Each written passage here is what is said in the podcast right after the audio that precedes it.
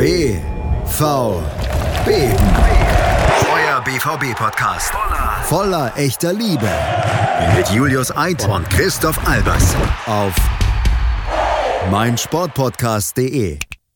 Herzlich willkommen auf meinsportpodcast.de. Mein Name ist nicht Christoph Albers. Und mein Name ist nicht Julius Eid. Und gemeinsam begrüßen wir euch zu BVB. Ja, fast, hat fast geklappt, Chrissy. War sehr gut, sehr gut koordiniert, sehr gut geskripteter Anfang. Fantastisch. Wie ja. aus einem Guss. Freut mich, dass du wieder da bist, Christoph. Wir starten mit richtig guter Laune. Es ist die erste Folge im neuen Jahr. 14 Tage Pause. Einerseits war es schön, mal so ein bisschen ähm, durchatmen zu können, den, den hohen Rhythmus irgendwie nicht so halten zu müssen weil wir ja auch nebenbei immer noch viel machen. Andererseits wurde es auch verdammt nochmal höchste Zeit, dass wir wieder zusammen hier sitzen. Ich freue mich sehr. Christoph, schön, dass du da bist. Ja, Julius, ich freue mich auch wieder, mit dir zu sprechen. Ich freue mich, dass es wieder losgeht. Aber ich muss sagen, da hast du nicht ganz unrecht. Ich fand es jetzt auch irgendwie mal ganz angenehm, so ein paar Wochen emotional ausgeglichen zu sein, dass man sich nicht aufregen muss. Ähm, irgendwie war das, war das jetzt mal so ganz erholsam, auch mal andere Spiele zu gucken, so aus anderen Ligen, wo es einem emotional nicht so nahe geht, sondern wo man das einfach mal so für sich genießen kann. Wenn da, da der VAR nicht wäre, aber, aber das ganz beiseite. Aber auf der anderen Seite jetzt so, nach ein paar Wochen bin ich auch wieder heiß, habe wieder Bock. Und am Wochenende geht es dann ja auch weiter und deshalb wird es höchste Zeit, dass wir immer wieder was machen. Auf jeden Fall. Am Wochenende geht's los gegen Augsburg in die Rückrunde. Dortmund tritt an. Dortmund hat ein Trainingslager in Marbella hinter sich mit äh, drei Testspielen, die man sehen konnte. Und die haben für Diskussionen gesorgt. Deshalb werden wir da auch drüber reden und uns mal an dieser Diskussion in unserer ausgeglichenen Art und Weise ein wenig beteiligen und von ja, ich sag mal, in dieser sehr objektiven Sichtweise, die wir in diesem Podcast durchgehend etabliert haben, keine persönlichen Emotionen, keine privaten Geschichten, ganz wichtig, ne? Also nicht, dass irgendjemand von uns mal erwähnt, dass er in der Kneipe war oder was zu Weihnachten ist. Das äh, hat hier absolut gar nichts verloren. Wir werden ganz objektiv über dieses Thema reden. Das kommt auf jeden Fall auf euch zu heute. Reden wir natürlich auch über das anstehende Spiel gegen Augsburg. Das gilt zu besprechen.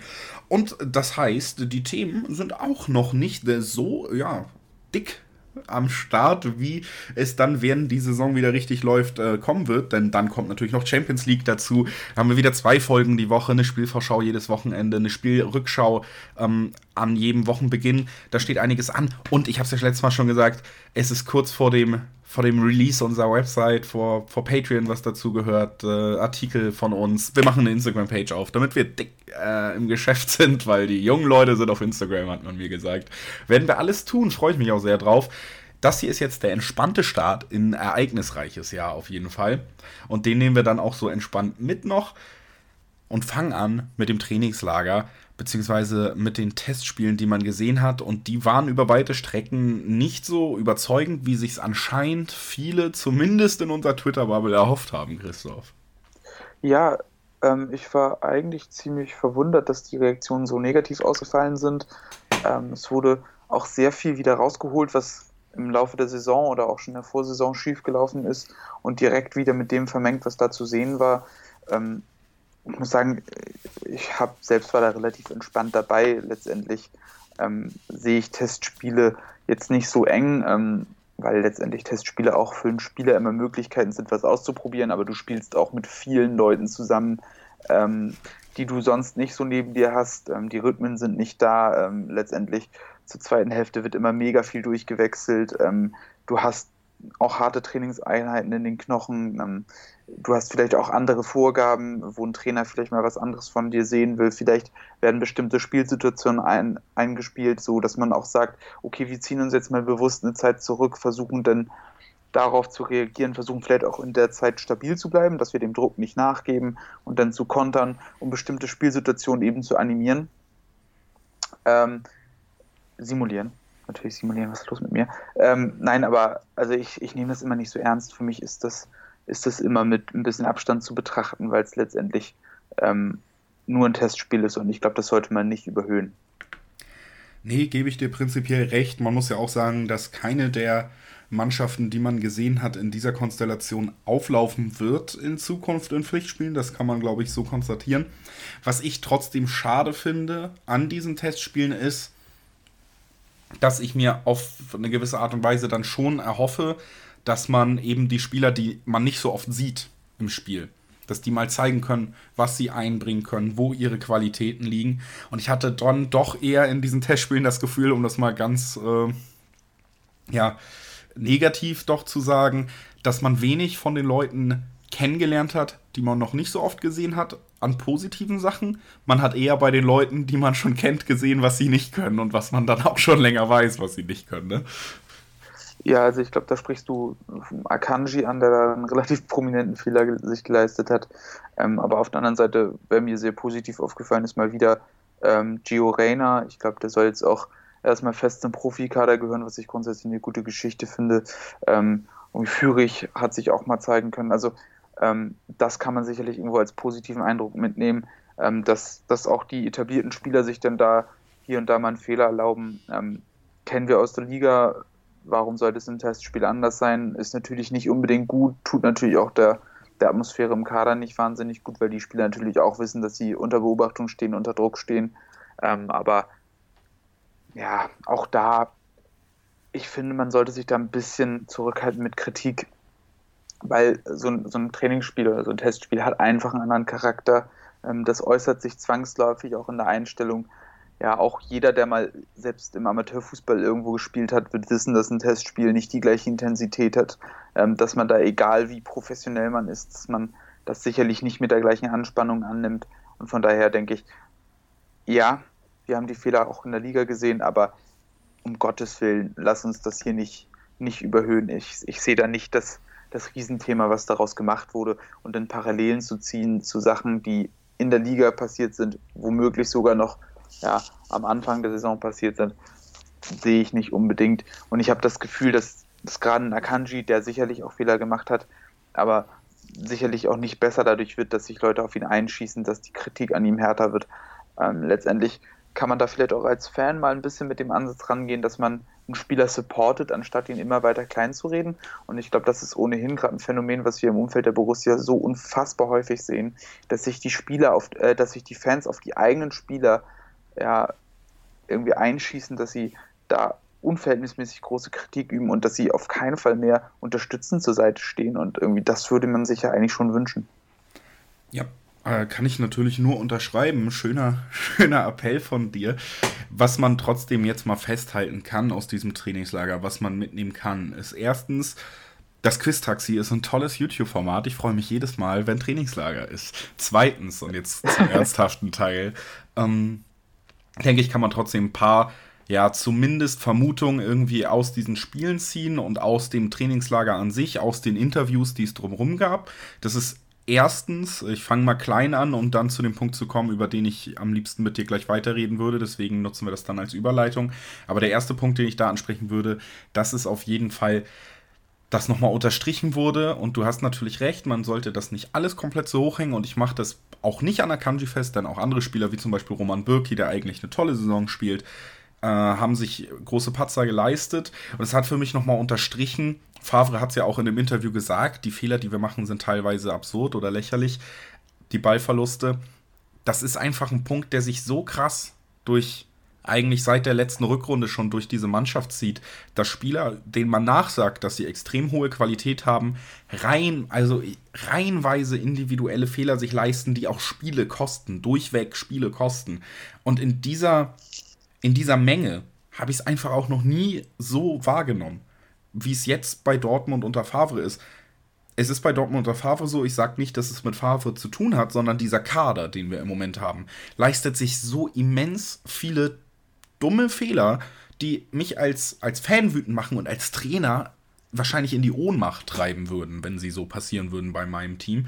Und es gibt keine Besserung auf diesem Gebiet. Ich, also gut, bevor wir zum zweiten Punkt kommen, doch noch mal irgendwie rüber an dich. Ist es fehlende Konzentration im Endeffekt? Sind diese Spieler tatsächlich, ist es eine Qualitätsfrage? Sind, haben wir Spieler, die alle nicht dazu in der Lage sind, auf höchstem Niveau keine absolut dummen Fehler zu machen? Was ist da los? Ja, das ist eine gute Frage. Man muss sich dann natürlich erstmal auch selbst die Frage stellen, wo kommen die Fehler her? Und ähm, ich glaube, das ist schon mal ein sehr kritischer Punkt. Ähm, ich glaube, eine Sache ist sicherlich irgendwie, dass Druck und Unruhe gespürt wird von der Mannschaft, dass man nicht die gleiche Selbstsicherheit hat, die man vielleicht sonst hatte, wo man auch die Qualität der Spieler sehen konnte. Ich glaube, dass das ähm, durchaus ein Punkt sein kann, dass die Spieler ja auch bei Dingen, die sonst eigentlich selbstverständlich sind, zu sehr ins Nachdenken kommen und vielleicht auch ja, ihre Automatismen verlassen, um das besonders gut zu machen, dass sie denn da irgendwie zu Fehlern tendieren. Ähm, andere Erklärung könnte sein, dass ihnen vielleicht die Spannung fehlt, was ich ehrlich gesagt aber nicht unbedingt glaube. Ja, gerade in den Spielen in der Hinrunde, wo es ja auch, auch wirklich um sehr, sehr viel ging, kann ich mir nicht vorstellen, dass da jemand zu wenig Spannung hat. Das, das glaube ich nicht. Dafür sind es auch alles zu sehr Profis. Ähm, aber letztendlich würde ich mich da auch nochmal vielleicht auf das ganze Setup einlassen wollen. Also weil letztendlich ist es manchmal so, dass eine Mannschaft so zusammengestellt ist, dass sie nicht zusammen funktionieren. Ja, dass da nicht genug Spieler sind, die den anderen Spielern Halt geben, ja, richtige Säulen, die, die selbst auch mit einem guten Beispiel vorangehen. Ja, auch Mats Hummels zum Beispiel hat sich dann mal wieder einen Aussetzer geleistet. Ja, auch nicht immer die Säule gewesen, die da war, auch wenn er noch einer der stärksten war hinten drin. Ja, auch Roman Bürki hatte dann mal so ein Ding drin jetzt, ja, auch dann keiner, an dem man sich hochziehen kann. Im Mittelfeld Marco Reus hatte mit sich selbst zu kämpfen, auch keiner, an dem man sich hochziehen konnte.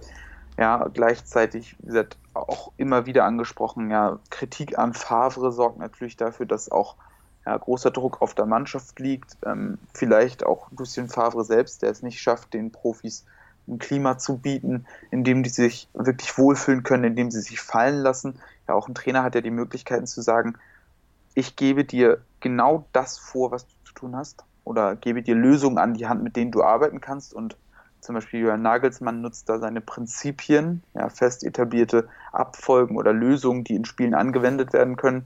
Und wenn diese misslingen, dann nimmt er die Schuld auf sich. Und vielleicht fehlt das in dem Zusammenhang, dass die Spieler ja, sozusagen wissen, sie haben dieses Mandat vom Trainer, das auszuführen. Und wenn das scheitert, dass sie die Verantwortung nicht unbedingt selbst tragen müssen, weil der Trainer bereit ist, dafür gerade zu stehen, vielleicht fehlt das.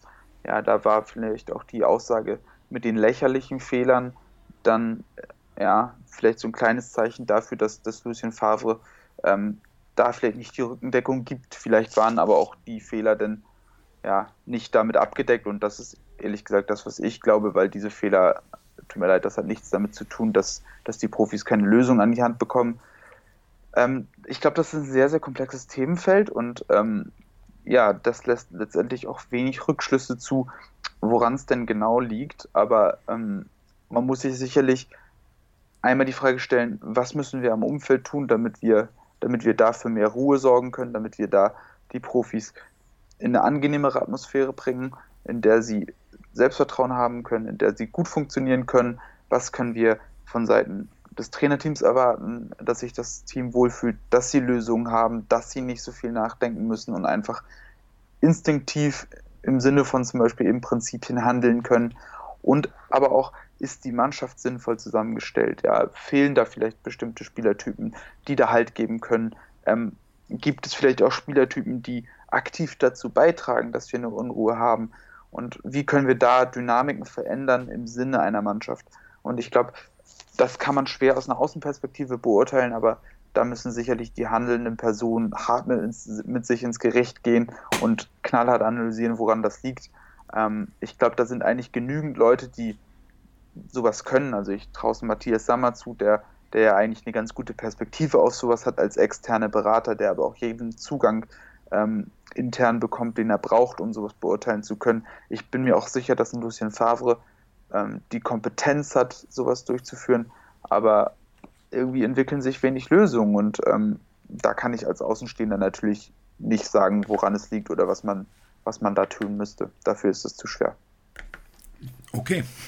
Das Thema, äh, ja, hast du sehr schön ausgeführt, kann ich tatsächlich dann auch einfach nicht mehr so viel zu sagen. Kommen wir zum zweiten Punkt, den man auf jeden Fall noch aus Testspielen und Trainingslager ziehen kann. Sehen wir nämlich die Aussagen von Lucien Favre in Bezug auf ein System mit Viererkette plus eben auch die Spielidee, die dann doch zumindest in Teilen auch in den Testspielen zu sehen war. Diese Dreierkette, die wir vor der Winterpause gesehen haben, zumindest vermutet, äh, wird nicht ewig Bestand haben, auch nicht in dieser Rückrunde. Ja, ähm, ich glaube, die Formation ist, glaube ich, so das spannendste Thema der Vorbereitung. Ähm, wie gesagt, der Transfer von Erling Haaland hat sicherlich auch einiges verändert, schon schon auch an die Erwartungshaltung. Also ich denke, er muss auf kurz oder lang spielen. Das, das sind die Erwartungen der Fans.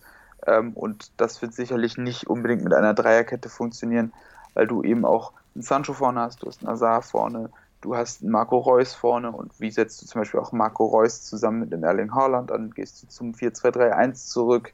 Ja, Gibt es eine neue Formation? Oder versuchst du Erling, äh, Erling Braut Haaland auf Zwang in diese Formation mit der Dreierkette einzubauen? Und ähm, ja, wir hatten da ja schon schon auch in der letzten Podcast-Aufnahme drüber gesprochen und waren eigentlich der Meinung, dass es wahrscheinlich ähm, nicht in der Dreierkette äh, ja, so, so passen wird. Und Lucien Favre hat da etwas ganz Interessantes gesagt. Er sagt nämlich, dieses 3-4-1-2-System ist gut. Ich habe das gern. Also schon mal auch klares Bekenntnis, dass er dieses System schätzt. Aber er sagte dann auch im weiteren Verlauf, nach meiner Einschätzung funktionieren zwei Systeme am besten. 4-2-3-1 oder 4-3-3 alle großen Vereine spielen mit Viererkette und ich glaube, das ist ein sehr, sehr spannendes Thema für uns auch. Ja, das ist es. Und das werden wir gleich im zweiten Take dann nämlich aufgreifen und nochmal ein bisschen weiter drüber reden, ob das jetzt eine gute Idee ist, zu einer Viererkette zurückzugehen, obwohl ja schon viele Leute damit irgendwie die schlechten Leistungen der ja, ersten Hälfte der Rückrunde verbinden. Oder bei der Dreierkette bleiben, die zumindest für eine Steigerung gesorgt hat, für ein fantastisches Spiel gegen Inter Mailand zum Beispiel für starke Leistung und einen kleinen Aufschwung, der eher ergebnistechnisch kaputt gemacht wurde als spielerisch, was auch schon wieder so ein bisschen in Vergessenheit geraten ist, denn die beiden Spiele vor der Winterpause, Leipzig und Hoffenheim, hätte man beide gewinnen müssen, wenn man nicht absurde Fehler gemacht hätte. Das äh, werden wir gleich besprechen, bleibt also auf jeden Fall dran. Ich denke mal, es lohnt sich. Schatz, ich bin neu verliebt. Was? Drüben. Das ist er. Aber das ist ein Auto. Ja, eben. Mit ihm habe ich alles richtig gemacht. Wunschauto einfach kaufen, verkaufen oder leasen. Bei Autoscout24. Alles richtig gemacht. Die komplette Welt des Sports. Wann und wo du willst. Auf meinsportpodcast.de Zirbelnuss ist eine Wappenfigur in Form des. Auf die Zirbelnuss. Der FC Augsburg Talk. Wer ist gegangen, wer ist gekommen? Transfers, die Spiele oder Fangefühle. All das und mehr im FCA Talk. Optimal vorbereitet auf die Saison des FC Augsburg. Auf meinsportpodcast.de Willkommen zurück bei BVB auf meinsportpodcast.de. Viel schneller kann ich nicht mehr reden. Christoph Albers ist auch da. Wir sind zurück nach einer kleinen Pause, wo man gehört hat, hey, das läuft ja auch noch auf meinsportpodcast abgefahren, was die für ein großes Angebot haben. Cool, dass wir dabei sein dürfen. Jetzt, wo wir den Pflichtteil absolviert haben, den ich absolvieren muss, damit ich nicht Ärger vom, vom Chefredakteur Malte Asmus kriege bei, bei meinem Sportpodcast. Kommen wir endlich zurück zu unseren Themen. Wir haben es eben schon angesprochen: Viererkette oder Dreier, respektive Fünferkette. Was passiert jetzt? Ich habe es schon gesagt und ich denke, da wirst du mir auch recht geben, die Aussagen und das, was man gesehen hat, sprechen eher dafür, dass man auf Dauer wieder zum Viererkettensystem zurückkehren wird. Auch der Transfer von Haaland, du hast es angesprochen, macht in diesem System mehr Sinn. Ähm, worauf ich mich gerne nochmal konzentrieren würde jetzt ist, Favre hat gesagt, alle großen Teams spielen mit Viererkette. Ist es äh, korrekt? Erstens weil ich habe dann natürlich auch Stimmen gehört, hey, Manchester City spielt eigentlich auch voll oft mit Dreierkette. Wenn man genau guckt, dann baut Jürgen Klopp und Liverpool auch in der Dreierkette auf. Was ist da los? Ähm, da sprechen wir jetzt drüber und äh, fangen an mit dem direkten Vergleich zu alle großen Teams und was ist denn mit City, was ist denn mit Liverpool, spielen die nicht in der Dreierkette? Meiner Überzeugung nach und das ist ja eigentlich auch faktisch durchaus belegbar, spielen die nicht unbedingt in der Dreierkette. Was man bei City jetzt oft gesehen hat, ist, dass Rodri als äh, dritter Innenverteidiger gelistet wird und dann wird behauptet, das wäre eine Dreierkette. Das ist, wenn man das Spiel beobachtet, nicht der Fall. Und genauso tatsächlich ist es auch bei Liverpool, wo dann oft Henderson sich fallen lässt in die Viererkette und daraus eine Fünferkette, Dreierkette macht im Aufbau. Das sind situative Sachen, die passieren in einem Spielaufbau. Es ist aber eindeutig, dass die Grundposition der Spieler, die ich gerade angesprochen habe, seien es Henderson oder seien es Rodri, auf jeden Fall auf der Sechserposition liegt. Das heißt, die Grundidee ist eine Viererkette. Wenn sich diese Spieler situativ fallen lassen, um den Aufbau zu ermöglichen, Druck, Pressingdruck von der Abwehr zu nehmen im Aufbau, dann ist das eine gute Entscheidung von dem Spieler, ein gutes taktisches Mittel, um diesen Druck abzufangen und besser aufbauen zu können, klar. Aber das hat auch Dortmund mit Witzel immer wieder gemacht, der sich zwischen Hummels und Akanji hat fallen lassen. Schon in den ersten Spielen der Hinrunde konnten wir das beobachten, zum Beispiel auch gegen Köln, die auch sehr gut die beiden Innenverteidiger, die aufgebaut haben, angelaufen hat. Das heißt, Witzel hat sich immer fallen lassen. Das ist ein taktisches Mittel in gewissen Situationen. Die Grundausrichtung ist trotzdem, wenn man das so starr eben betrachten will, was schwer ist, aber wenn man es so starr betrachten will, meiner Meinung nach eine Viererkette. Und es hat durchaus seine Gründe, warum große Top-Teams auf diese Viererkette setzen durchweg. Ja, auf jeden Fall. Ähm, da würde ich auch einhaken wollen, grundsätzlich ist ein Dreieraufbau eigentlich eine zusätzliche Absicherung. Dadurch, dass du einen Spieler noch zentral postieren kannst, bist du auf der einen Seite ja, besser abgesichert, falls du den Ball im Aufbau verlierst. Du hast noch eine zusätzliche Anspielstation. Ja, wenn du ähm, das gegnerische Pressing überwinden willst, hast du defensiv noch eine weitere Möglichkeit, jemanden anzuspielen. Aber letztendlich sollte eigentlich das Ziel sein, möglichst nur mit zwei Spielern aufzubauen, weil du ja letztendlich sonst einen Offensivspieler opfern musst damit eben ein Spieler ja, absichern kann. Ein Top-Team sollte nach Möglichkeit natürlich versuchen, möglichst viele Spieler relativ weit hoch im Platz positionieren zu können, um da mehr Lösung kreieren zu können, weil da im Zweifel der Platz geringer ist als in der Defensive. Normalerweise braucht man auch, wenn man es sehr gut spielt, keinen zusätzlichen dritten Spieler in der Tiefe, eben weil ein möglicher abkippender Sechser den Spielaufbau ergänzen kann, wenn er merkt, dass da entweder eine Anspielstation fehlt oder wenn er sich dem Druck eines Gegners entziehen will. Oder eben, dass der Torwart zusätzlich aushelfen kann, indem er zentral noch eine zusätzliche Anspielstation bietet, wenn er eben vorrücken kann.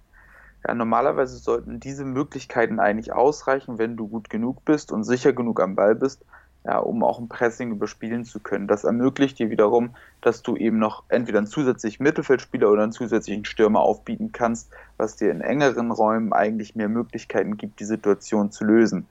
Von daher ist es, denke ich, auch gerade für spielerisch sehr gut besetzte Teams, die auch in der Defensive über spielerisch starke Spieler verfügen, sinnvoller mit einer Viererkette zu spielen, ja, weil man dann eben nur aus dem Zweieraufbau agiert, wenn möglich ja auch sogar noch mit zwei sehr offensiv ausgerichteten Außenverteidigern. Ja, diese äh, Verbindung zum Mittelfeld äh, wird dann eben ermöglicht durch einen abkippenden Sechser, vielleicht auch zwei abkippende Sechser, je nachdem, wie sie dann miteinander harmonieren.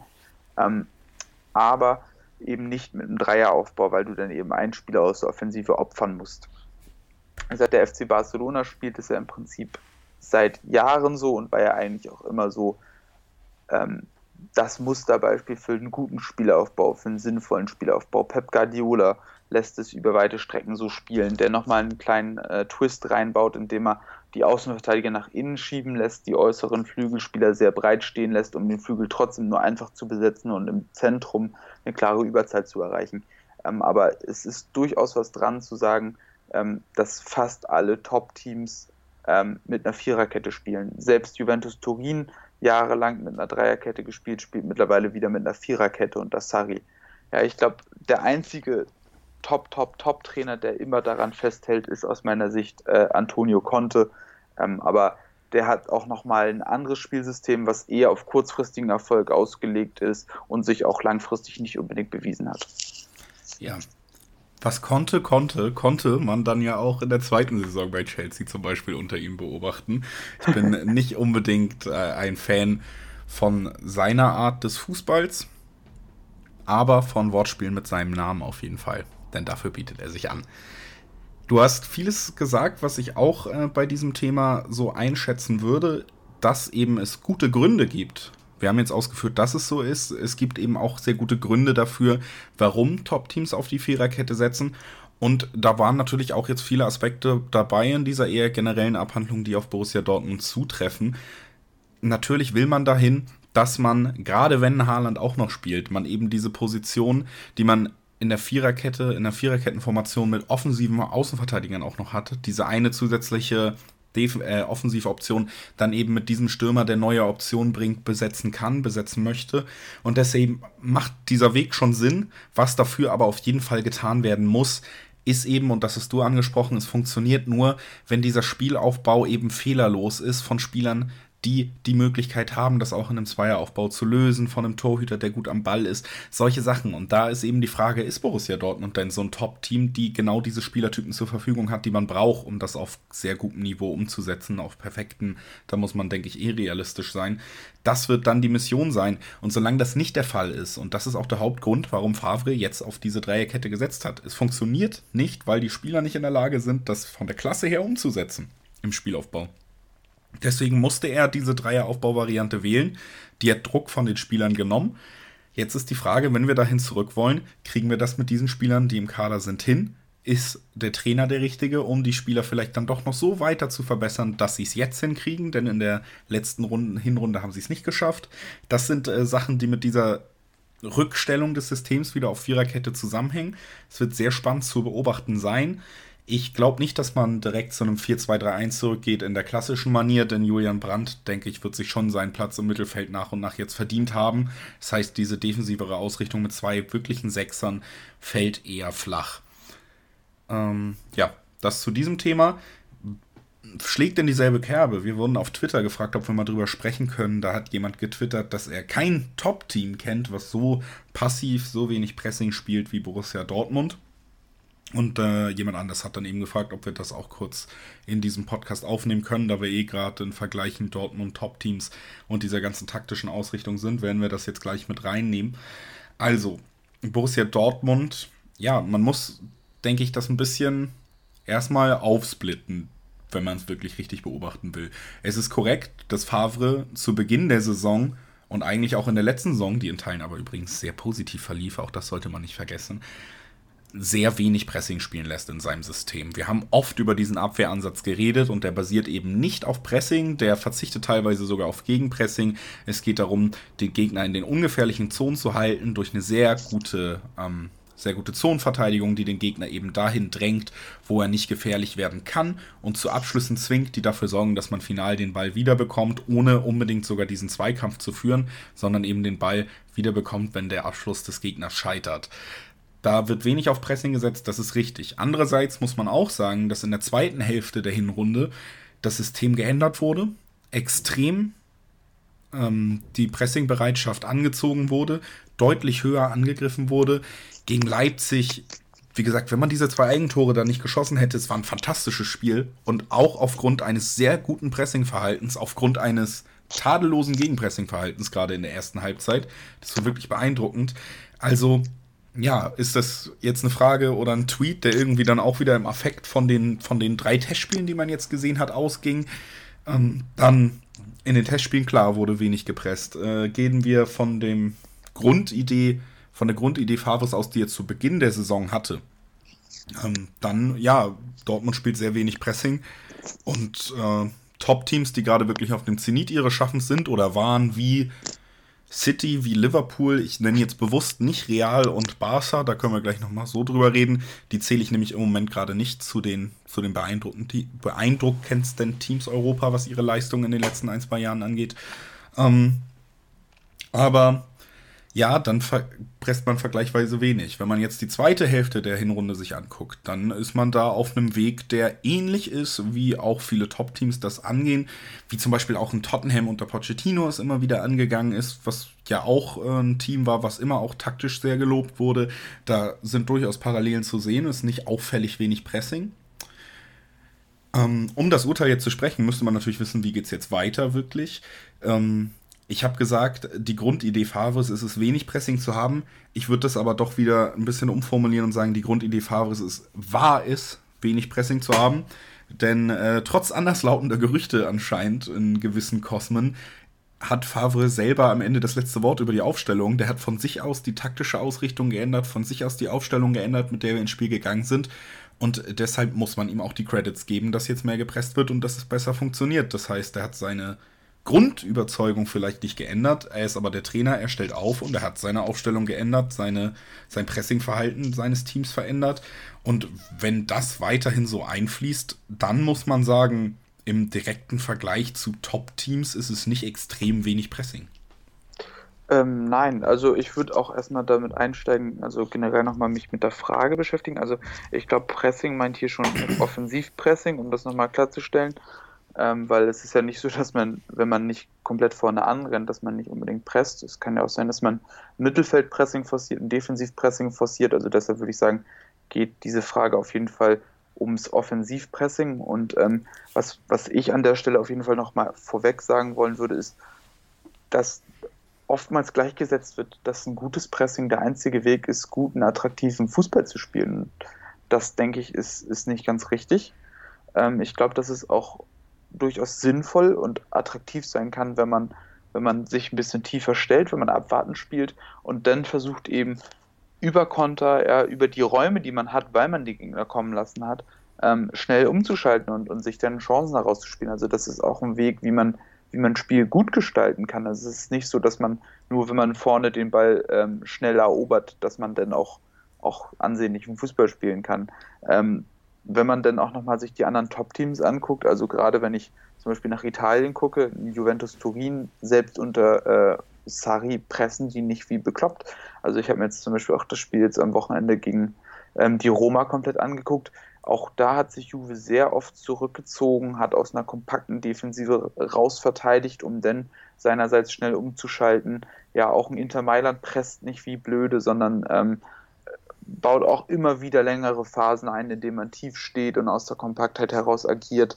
Ähm, wenn man nach Spanien guckt, auch Real Madrid ist sehr pragmatisch unterwegs und ist auf keinen Fall eine Pressingmaschine, ja auch weil es die Spieler nicht unbedingt hergeben. Ja, und ähm, bei Barcelona, du hast es eben schon angesprochen, ist das nochmal ein ganz anderes Thema. Jetzt ohnehin, wo der Trainerwechsel stattgefunden hat, aber auch unter ähm, Ernesto Valverde ist die Mannschaft sehr, sehr oft tief gefallen und hat versucht, eben da aus der Kompaktheit heraus zu verteidigen, ja, die Gegner nicht in gefährliche Räume vordringen zu lassen. Und auch da wurde man, ähm, ja, auch hat man sich auch immer wieder darauf verlassen, dass man schnell umschalten kann. Ähm, ich meine, nur weil es in Liverpool, in Manchester City immer mit einer Kombination aus Pressing und Gegenpressing ähm, spielen, heißt es nicht, dass es der einzig wirkliche Weg ist. Und dann muss man sich natürlich die Frage stellen, um wieder auf Borussia Dortmund zurückzukommen, ähm, ob die Mannschaft es hergibt und ob es überhaupt sinnvoll ist, das so zu spielen.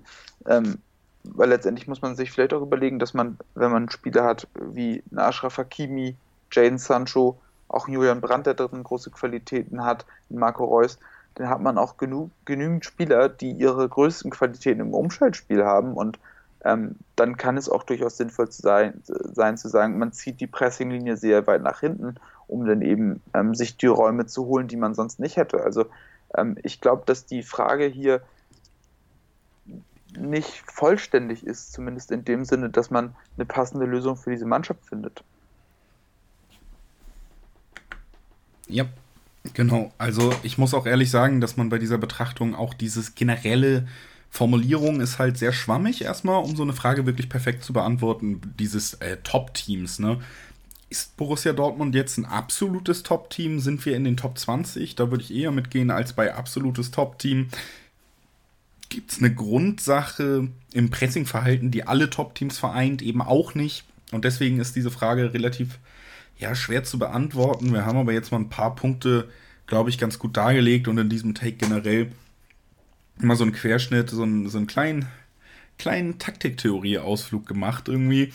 Das ist ja auch immer mal wieder ganz schön und äh, bringt euch hoffentlich vielleicht auch einfach noch ein paar Erkenntnisse, mit denen ihr durchaus was anfangen könnt. Und das gilt natürlich auch für die kommende Spielvorschau gegen Augsburg. Die handeln wir auch noch ab hier. Dafür müsst ihr einfach nur dranbleiben und dann bekommt ihr auch da die volle Packung. Schatz, ich bin neu verliebt. Was? Drüben. Das ist er. Aber das ist ein Auto. Ja, eben. Mit ihm habe ich alles richtig gemacht. Wunschauto einfach kaufen, verkaufen oder leasen. Bei Autoscout24. Alles richtig gemacht. Hören, was andere denken. Auf meinsportpodcast.de. 90 Plus On Air. Der Podcast rund um den internationalen Fußball. Mit Marius Merck und Chris McCarthy. Da herrscht ein enormer Druck, da werden Unsummen investiert, um den Erfolg regelrecht zu erzwingen. Jeden Monat neu auf meinsportpodcast.de. Hey Christoph, bist du noch da? Yes, natürlich bin ich noch da. Ah, das ist schön. Wir sind auch wieder da bei meinsportpodcast.de. Die Pause ist vorbei. Geil. Geil, oder? Dann machen wir mal den letzten Take. Denke ich mal. Man weiß nie, wo es noch hinführt. Wir müssen natürlich noch, nee, wir wollen natürlich noch, wir dürfen natürlich noch über das anstehende Bundesligaspiel gegen den FC Augsburg reden. Es findet am Samstag um 15.30 Uhr statt und ist der Start in die Rückrunde. Und äh, ja, wir reden hier über ein anderes Augsburg, obwohl sich nicht viel personell oder auf der Trainerbank verändert hat, als über das Augsburg, gegen das wir in die Saison gestartet sind. Da weiß ich noch ziemlich genau, was ich in der Vorbesprechung hier gesagt habe, nämlich, dass ich die Defensive für nicht erstligatauglich halte, dass ich glaube, Augsburg wird eine richtig schwere Saison haben und dass mir nicht vorstellen kann, dass der Trainer die ganze Saison bleiben wird. Da wurde ich in wirklich fast allen Teilen eines Besseren belehrt.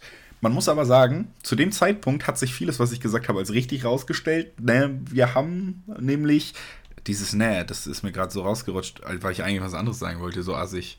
Äh, sollte es eigentlich nicht klingen, kleine, kleine Zwischeninfo. Ähm, das ist auf jeden Fall nämlich so gewesen im Hinspiel, dass man am Ende mit 4 zu 1 gewonnen hat, wenn ich mich richtig erinnere. 5, das, 5 zu 1 sogar, ja. siehste.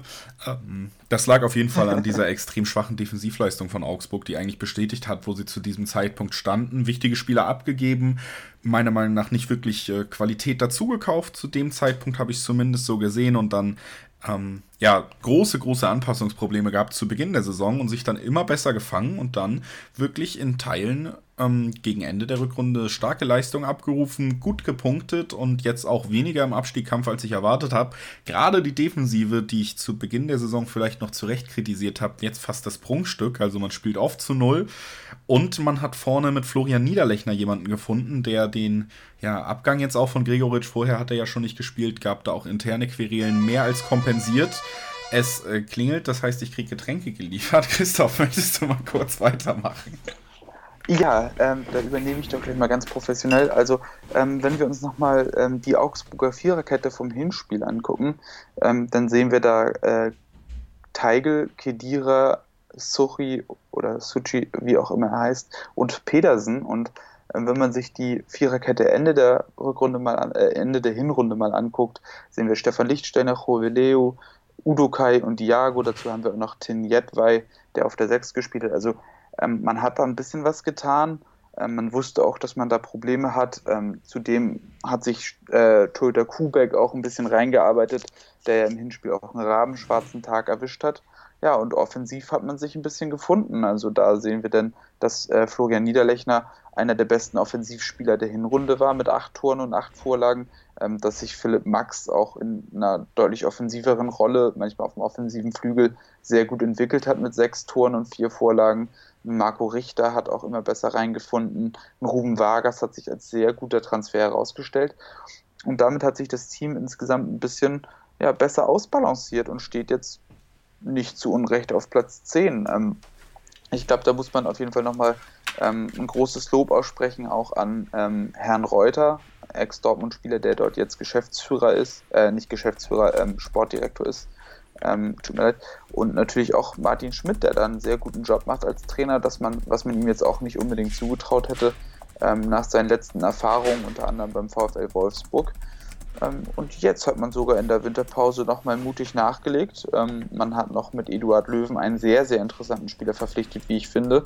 Ähm, er wurde zunächst, glaube ich, für eineinhalb Jahre von Hertha BSC ausgeliehen, die nach ihrer ja, sehr geldschweren Investitionen von Herrn Windhorst ja, nachgelegt haben und ähm, oder beziehungsweise nachlegen wollen und ähm, damit wurde äh, Eduard Löwen eben frei und jetzt ist äh, mit Löwen noch ein Spieler dazugekommen, der die Offensive weiter beleben könnte und der vor allem durch seine Polyvalenz auch Lösungen ja, für viele Möglichkeiten bietet. Von daher glaube ich, dass Augsburg da sehr clever vorgegangen ist und ein deutlich gefährlicherer Gegner sein könnte als noch im Hinspiel.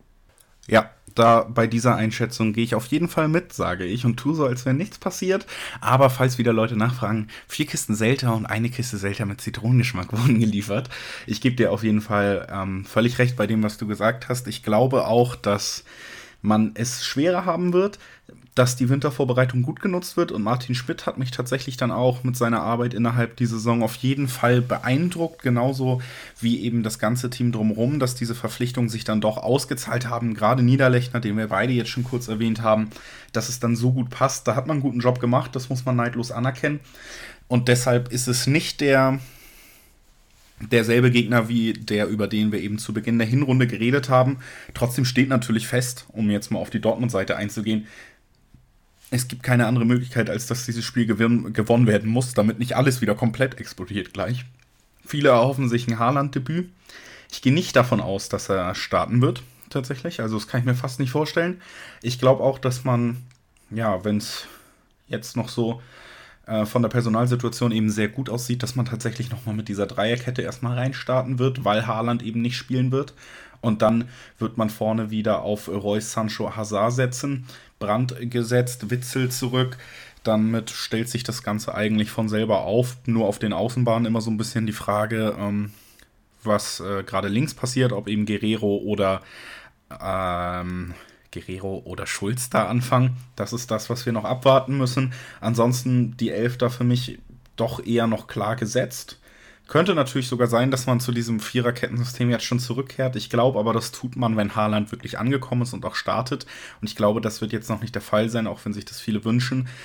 Wenn überhaupt in einem engen Spiel bleibt da die Einwechseloption. Und das hat natürlich auch noch oft geklappt irgendwie, dass man dann vielleicht tatsächlich Haaland irgendwie 70. bringt bei 1-1, dann kommt das Kopfballtor und dann ist es eben das 2-1 und der perfekte Einstand für den, für den neuen Stürmer bei Dortmund. Das klappt ja, zumindest das klappt ja immer sehr gut.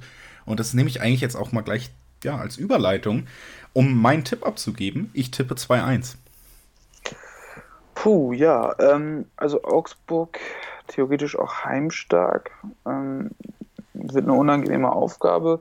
Ähm, ich glaube aber auch, dass die Qualität reicht. Ich gehe ähnlich wie du von der Dreierkette auch in diesem Spiel noch aus. Ähm, wie gesagt, Haaland ist, glaube ich, auch nicht so fit, ähm, wie es sein müsste.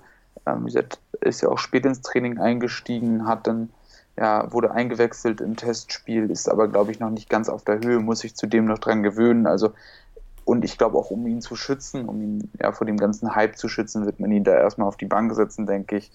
Ähm, ja, wenn er kommt, könnte er sicherlich eine gute Alternative sein, gerade so gegen Ende des Spiels. Auch wenn man führt, zum Beispiel, könnte er eine gute Alternative sein mit seinem Tempo, dass er da nochmal mit im Konterspiel hilft. Aber ähm, auch ich gehe davon aus, dass der BVB das Spiel für sich entscheidet. Ähm, auch wenn Augsburg sicherlich besser ist, reicht die Qualität da wahrscheinlich nicht, um einer Mannschaft wie dem BVB gefährlich zu werden oder zumindest ähm, die Punkte abzuluxen.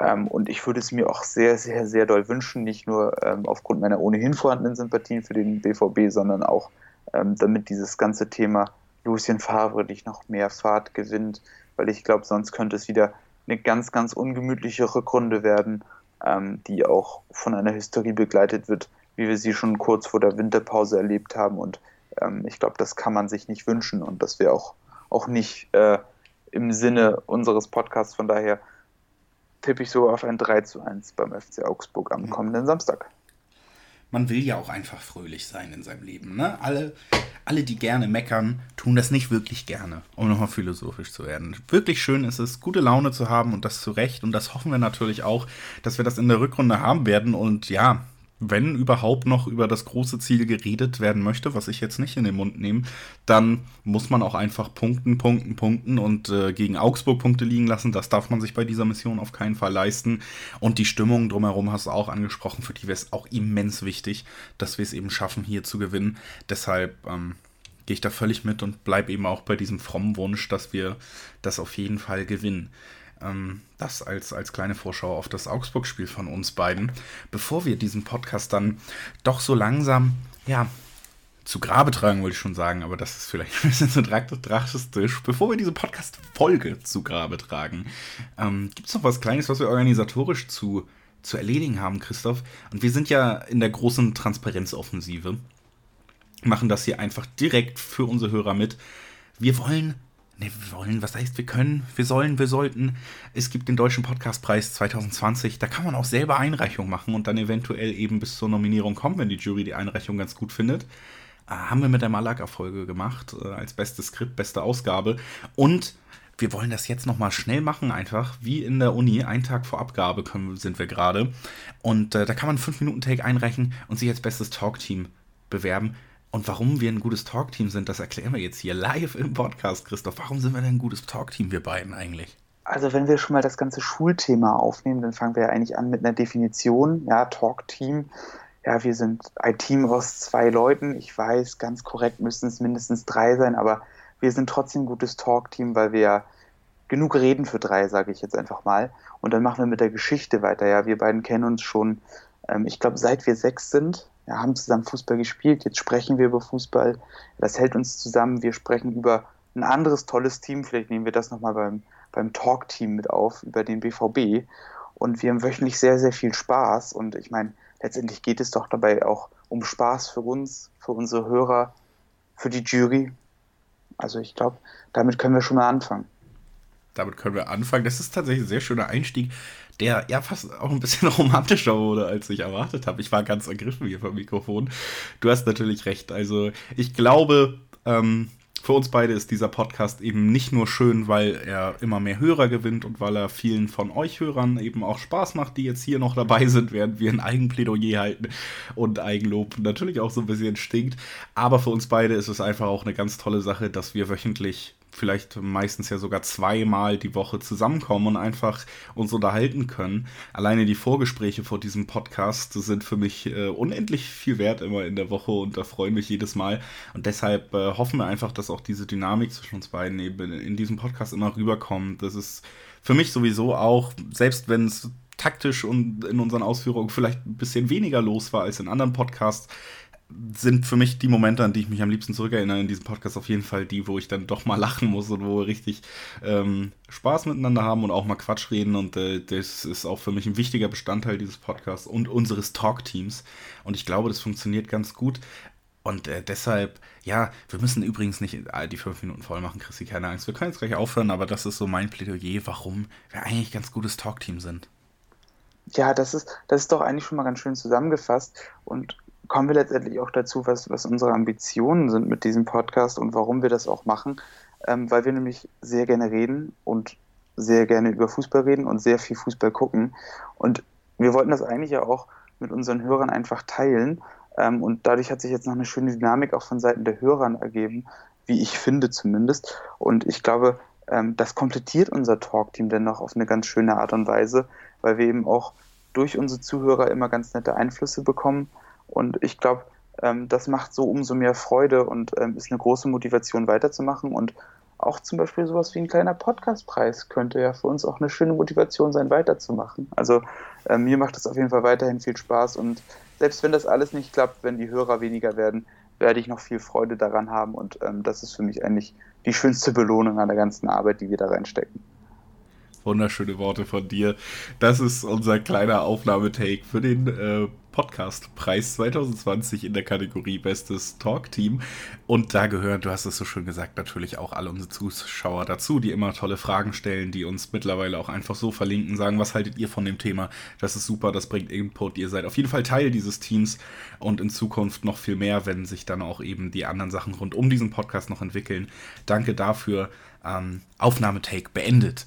So, aber Podcast noch nicht ganz beendet. Wir müssen natürlich euch noch Tschüss sagen. Es wird eine fantastische Woche. Wir haben darüber geredet. Die Rückrunde geht endlich los. Mein Gott, habe ich Bock auf Fußball. Dortmund wird Meister noch in dieser Rückrunde. Da kann man sich drauf freuen. Samstag, wie gesagt, gegen Augsburg geht's los. Außerdem, Christoph, eine unfassbar gute Woche, auch für uns beiden, denn ähm, Donnerstag nach Winterpause kehrt Riverdale zurück mit einer neuen Folge auf Netflix. Fantastisch. Oh, besser geht's nicht. Es und Freitag ähm, kann man dann auch noch äh, Sex Education, die zweite Staffel, auf Netflix gucken. Ist auch eine super Serie. Natürlich nicht so geil wie Riverdale. Also es ist wirklich ab, ab Donnerstagmorgen mit einem Lächeln im Gesicht aufstehen, werden richtig gute Tage. War wieder mal ein richtig cooler Podcast, sage ich jetzt einfach mal. Schön, dass ihr als Hörer auch wieder dabei wart. Schön, dass du dabei warst, Christoph. Ja, äh, ich fand es auch wieder sehr schön und ich, ich freue mich jetzt einfach nur drauf. Also Du hast es mir gerade noch mal ein bisschen schmackhafter gemacht. Ich muss sagen, das Riverdale hatte ich gar nicht auf dem Zettel. Ja, Schande über mein Haupt. Ähm, es, es wird super. Ich, ich freue mich drauf. Ich freue mich auch auf jeden Fall und ich freue mich auch auf die nächste Folge mit dir und mit euch allen. Ich hoffe, ihr schaltet wieder ein. Haut rein. Äh, wir hören uns bald wieder. Tschüss. Schatz, ich bin neu verliebt. Was? Da drüben. Das ist er. Aber das ist ein Auto. Ja, eben. Mit ihm habe ich alles richtig gemacht. Wunschauto einfach kaufen, verkaufen oder leasen. Bei Autoscout24. Alles richtig gemacht. B. V. Beben. Euer BVB-Podcast. Voller echter Liebe. Mit Julius Eid und Christoph Albers. Auf meinsportpodcast.de. Interception. Touchdown! Der Football Talk mit Sebastian Mühlenhof. Höre die aktuellsten News aus den NFL Divisions. Jede Woche neu auf meinsportpodcast.de. Schatz, ich bin neu verliebt. Was? Da drüben. Das ist er. Aber das ist ein Auto. Ja, eben. Mit ihm habe ich alles richtig gemacht. Wunschauto einfach kaufen, verkaufen oder leasen. Bei Autoscout24. Alles richtig gemacht.